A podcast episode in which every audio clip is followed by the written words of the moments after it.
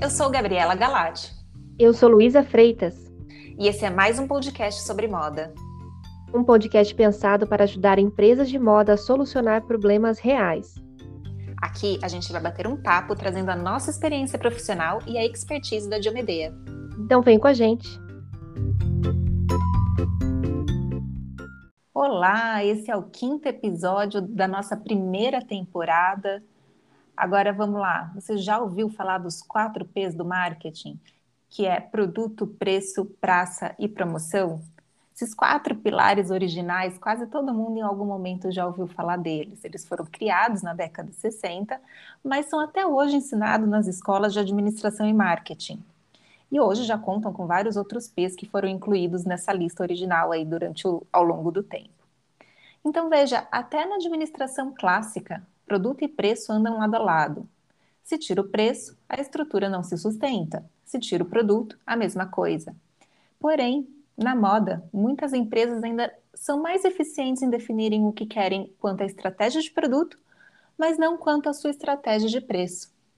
Então é sobre isso que nós vamos conversar hoje. Olá, Luísa, tudo bem? Tudo bem, Gabi, você, tudo bem? Eu tô bem também. Então, o preço é considerado pelas empresas de moda em grande parte como um pensamento na média, o famoso preço médio. Alguns usam também o ticket médio, que é a, divisão, a média, sobre o número de vendas e não sobre o número de referências. Mas, de qualquer forma, qualquer coisa que é controlada na média, na verdade, não está sendo realmente controlada. Veja bem, imagina que duas empresas do mesmo segmento em uma determinada coleção lançam 100 produtos com preço médio de 50 reais. Você pode até pensar que as duas possuem o mesmo posicionamento de preço, mas imagina que a primeira tem preços que variam de 25 a 75 reais e a segunda tem preços que variam de 10 a 90 reais. Você ainda acha que as duas têm o mesmo posicionamento de preço? Eu vou te dar outro exemplo.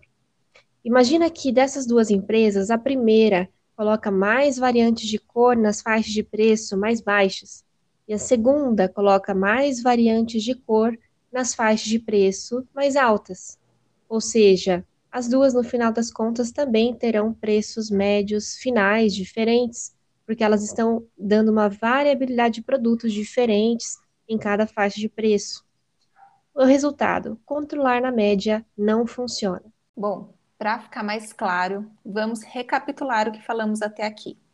Categoria e faixa de preço são duas variáveis que definem o nosso mercado, ou seja, o nosso campo de jogo. Essas duas variáveis vão nos ajudar a definir como queremos jogar nesse campo de jogo.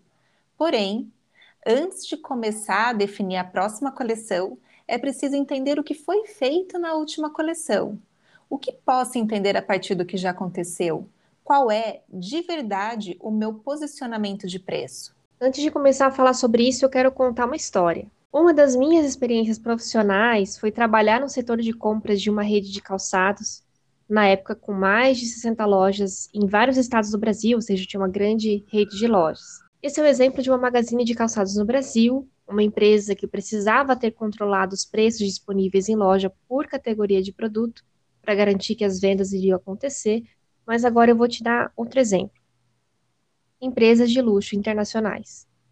Não é segredo para ninguém que grande parte do faturamento anual das empresas de luxo é baseado nos acessórios e perfumes, que estão nas faixas de preço mais acessíveis das marcas. Em 2018, por exemplo, a Gucci divulgou que 57% do seu faturamento foi realizado somente com bolsas e acessórios. Gabriela, 57%. É muita coisa, né? A Gucci, que vinha desde 2015 vendendo rios daqueles cintos com logo GG de metal na frente, sabe? Que você vê em qualquer sei, lugar. Sei. Teve mais de 60% das vendas desse acessório para clientes de até 35 anos de idade. Esse é o tipo de produto que possibilita que marcas muito caras como a Gucci estejam presentes em um mercado mais barato e de massa, oferecendo uma alternativa de consumo no, do valor imaterial da marca, né? Ou seja, eu estou comprando a marca Gucci, estou consumindo Gucci, mas a um preço acessível. Ou seja, para onde quer que você olhe, seja para empresas voltadas para o público geral, seja para empresas que estão no topo da pirâmide, todas elas estão controlando as suas categorias e faixas de preço. tem uma frase que ficou muito famosa nos posts de LinkedIn. O famoso o que não é medido não é gerenciado. É uma frase adaptada de autores das áreas de administração e estatística que é muito verdadeira. Se você sabe que precisa levar o seu planejamento de coleção para outro nível, profissionalizar mais essa etapa, sem dúvida, fazer o, o controle do seu posicionamento de preço é um passo fundamental. E para dar esse passo, a gente quer colocar em prática com você uma ferramenta que usamos muito nas nossas consultorias. Veja bem, estamos abrindo em primeira mão em um podcast como aplicar os princípios de uma das ferramentas que a Diomedeia mais usa em suas consultorias. Essa ferramenta se chama Matriz PC, P de preço e C de categoria. A matriz PC é uma matriz porque nós cruzamos esses dois critérios, um na vertical e o outro na, na horizontal. A aplicação da matriz PC tem quatro objetivos principais. O primeiro é verificar e gerenciar a estratégia por faixa de preço que está sendo adotada pela empresa, para deixar de ser casual e ser uma estratégia que a empresa adota conscientemente. Segundo, entender em qual faixa de preço a empresa, a empresa mais vende. Terceiro, saber em qual faixa de preço a empresa teve mais retorno sobre o investimento. E, por último e não menos importante, descobrir quais produtos cumpriram seu papel ou não na coleção. Começaremos focando apenas no primeiro passo. Então, hoje vamos, vamos focar em entender qual é o posicionamento de preço da empresa perante o mercado. Então, antes que você venha com seu preço médio na ponta da língua, eu preciso te lembrar o que a Lu acabou de falar. A média não controla nada. Hoje em dia não é suficiente olhar a média, mas efetivamente cada preço em cada categoria. É colocar ali uma lupa e olhar um por um. Por exemplo, você sabe qual é a faixa de preço em que você mais dá desconto? E por categoria de produto, qual delas você dá mais desconto? Porque pode ser que na calça o seu desconto seja maior nos produtos mais baratos e nas blusas, nos produtos mais caros, por exemplo. Aqui estamos convidando você a abrir um pouco a mão, mas só um pouco, do que você acha que é a resposta e realmente ir olhar nos seus dados qual é a verdadeira resposta a essas perguntas dentro da sua empresa.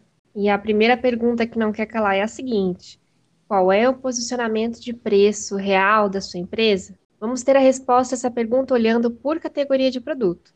Se você ouviu os episódios anteriores, já sabe como definir a sua categoria de produto e as suas faixas de preço para fazer essa verificação, para fazer essa análise. Outra coisa, essa resposta está olhando para o passado. O que aconteceu na minha última coleção? Qual foi o meu posicionamento de preço naquele período de venda? Então vamos lá. Primeiro, escolha uma coleção para analisar ou um período de venda, o que for mais fácil para você. Pode ser que a sua empresa seja mais fácil olhar um período, por exemplo, de janeiro a junho desse ano, ou seja mais fácil olhar uma coleção, por exemplo, olhar a coleção de inverno, coleção de verão. O segundo passo é escolha uma categoria de produto para começar, por exemplo, blusas ou calças ou vestidos, assim por diante. Terceiro é escolhido o período e a categoria, você vai olhar todas as referências que foram oferecidas, ofertadas nessa categoria e nesse período. Quantas referências são? Quantas referências por faixa de preço?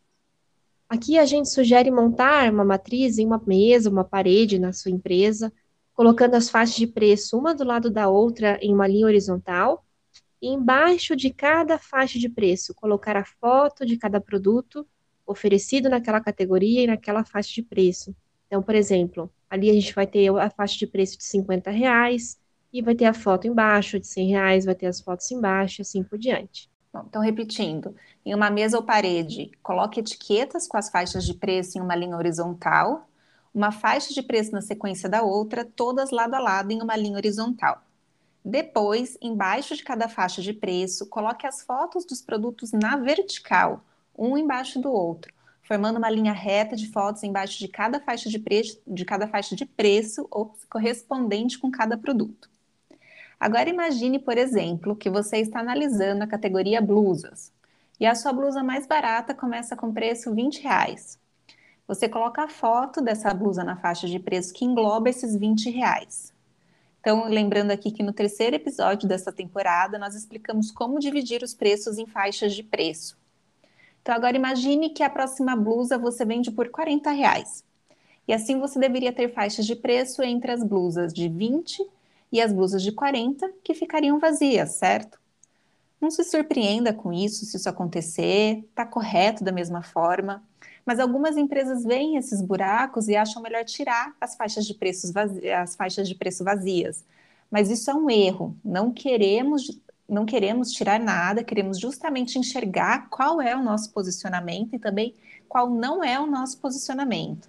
Até porque as faixas de preço vazias dizem o que a gente está deixando coisa. disponível, é o que a gente está deixando disponível para a concorrência ocupar, por exemplo. Né? Também a informação. Com certeza.